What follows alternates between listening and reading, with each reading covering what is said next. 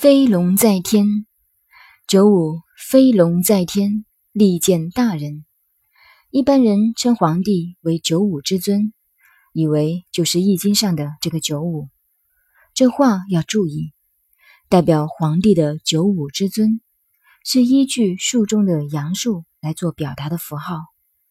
奇数为阳，九是到了阳数的极点最高位，五。是阳数的最中位，代表了至尊至正，并非仅指这里的九五爻。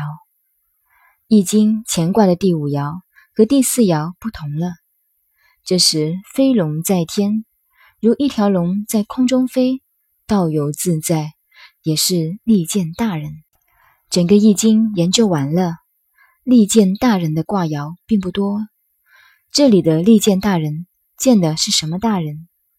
假定我们以汉高祖为比方，当他打败了项羽，自己创业的时候，真是飞龙在天了。他还要力荐大人，这个大人是谁？是指他所遇到的都是好人，都是对他有帮助的人。看汉高祖的一生，正是这个乾卦。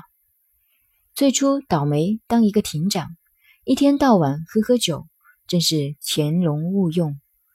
后来到了飞龙在天、利见大人的时候，他所遇见的人个个都是好人，个个都有用处，个个说他好，都帮助他。